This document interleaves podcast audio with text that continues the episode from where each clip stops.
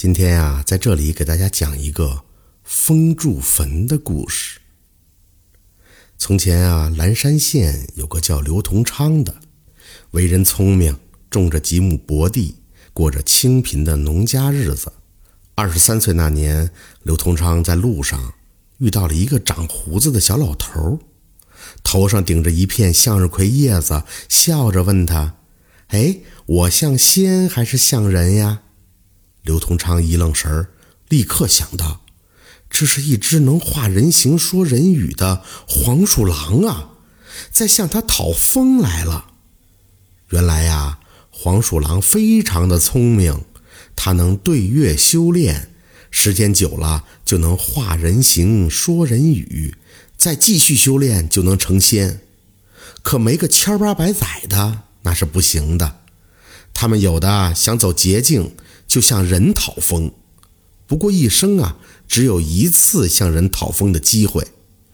要是你说他像仙，他就成仙了，还会对你感恩戴德；要是说不像，他就会损失道行，回到原形，重新修炼。要是你说他像人，他就成了人，但会把你的阳寿借去。如果你因厌恶而说了他的坏话，就会遭到他的报复。所以啊，赐封者也不会随便乱说。刘同昌觉得今天啊碰到了一只非常精明的黄鼠狼，因为不管你说它像仙呀还是像人呢，它都不吃亏。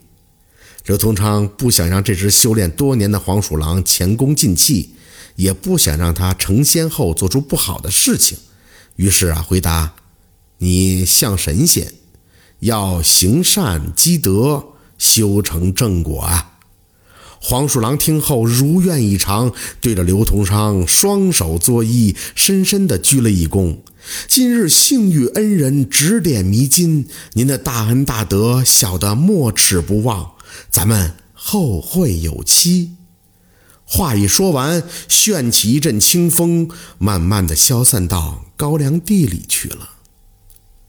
正是因为刘同昌的回答，这只讨封的黄鼠狼顺利地位列仙班。为了报答恩人，他化作一位黄衣人，来到了刘同昌的家中。他先是朝刘同昌作了个揖，口中称大恩不言谢，然后送给刘同昌两件宝贝，又教他怎么使唤，并且嘱咐道：“恩人啊。”有了这两件宝贝，可保您几十年富贵。不过这两件宝贝只有您能使唤，万一被别人弄去了，也许不是什么坏事儿。到时候啊，一定要想开。我呢，也就只能说到这儿了。您保重。说完，黄衣人就不见了踪影。这是两件什么宝贝呢？一件是二十四把孝感锄，一件是东海龙王的碧水珠。这个孝感锄啊，一锄地，锄杆里就会咿咿呀呀、敲敲打打的唱起戏来。锄得越快，声音就越响亮，唱的也越动人。孝感锄唱的戏文像是有魔力。只要摸上锄把，就越听越想听，停不下来，一直干到筋疲力尽。不过这戏只有锄地的人才能听到，旁边的想凑戏份门儿都没有。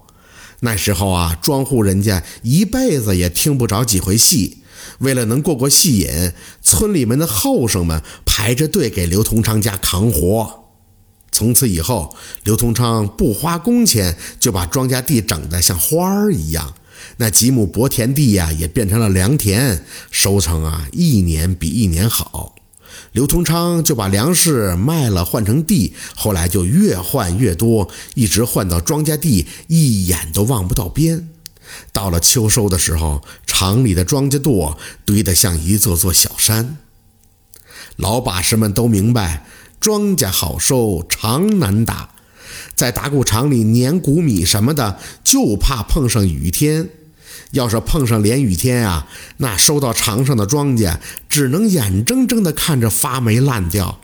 可是不管下多大的雨，刘同昌把一个红包挂在打谷场的中间的旗杆上，嘴里在嘟囔那么一句话，他家打谷场上空就会艳阳高照，碾米打长照干不误。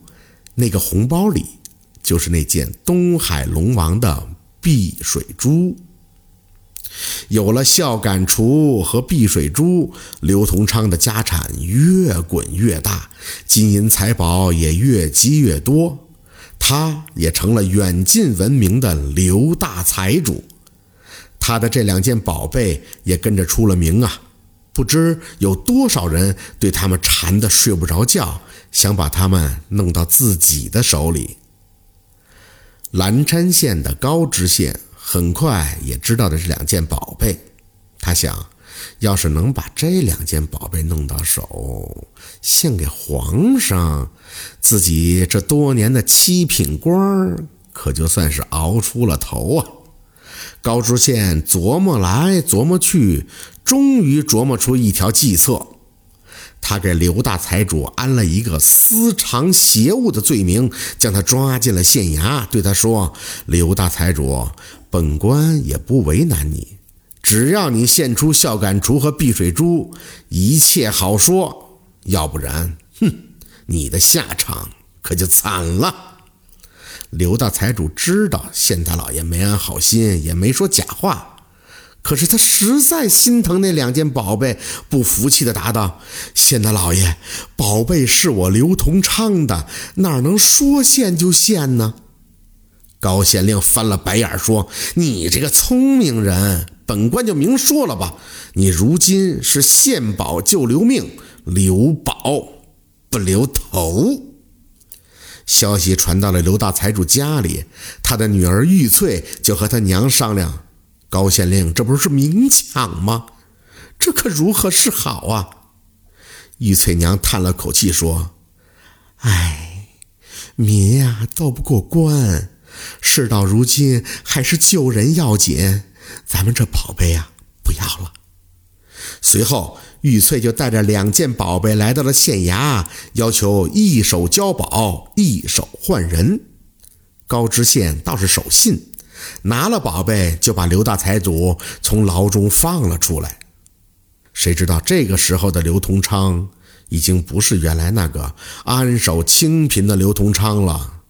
而是要财不要命的刘大财主，也忘了当年黄大仙送宝时的嘱咐，只是一个劲儿的想自己爱惜了半辈子的宝贝落入了他人之手，就像钻进了牛角尖儿，怎么也转不过这个弯儿来，禁不住一时悲愤交加，一头撞在衙门的石柱上，谁知用力过大，把整个头都撞碎了。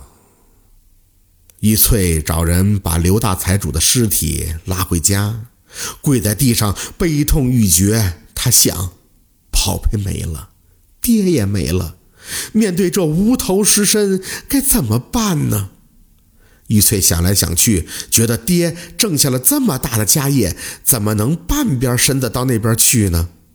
于是就和娘商量了一番，急着请了个师傅，给他爹鞠了个金头，镶在了尸身上。一切料理完毕，正要下葬，玉翠又犯愁了：爹镶着这颗金头，埋在哪里都会有人盯着，过不了几天，这坟就得让人扒了。这时候，他娘出了个主意：哎，咱们啊，摆个迷魂阵。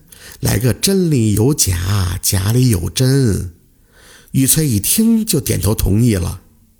出殡这天，玉翠吩咐伙计们：“这里有七口一模一样的棺材，你们分开抬着。今天啊，出村东，明天出村西，还有这里扒个坑啊，那里埋个坟，一天埋一口。我叫你们埋哪儿就埋哪儿。”伙计们齐声答应下来，就这样倒腾来倒腾去的，到时候谁也不知道哪个坟里埋的是刘大财主，反正周围的地都是他们刘家的。当然，玉翠啊，在他爹棺材上做了一个只有自己知道的记号。到了第七天，出殡的队伍抬着最后一口棺材，到了村北的一道土梁子上，突然狂风大作，吹得人睁不开眼睛。半晌后，风停了，大家聚拢过来，发现棺材不见了，土梁子上多了个大土堆，一阵阵的旋风还围着大土堆打转转。玉翠和伙计们都愣在那里。莫非大风把爹的棺材埋了，还筑了个坟头，使黄大仙显灵了？莫非这个大土堆就是刘大财主的坟？玉翠在想，伙计们也在想。玉翠明白过来，这个大土堆就是他爹真正的坟，因为这口棺材上还有着他的记号。他故意皱皱眉头，对着伙计们不明不白地说。大风埋棺，这是天意。该埋的棺材都埋了，俺爹他也可以安心入土为安了。有劳各位了。说完，玉翠领着众人回家了。果然不出所料，那些盗墓的每到夜里就来扒坟，可是他们也不知道哪个坟是刘大财主的。扒了一些时日，也没扒着那个金头。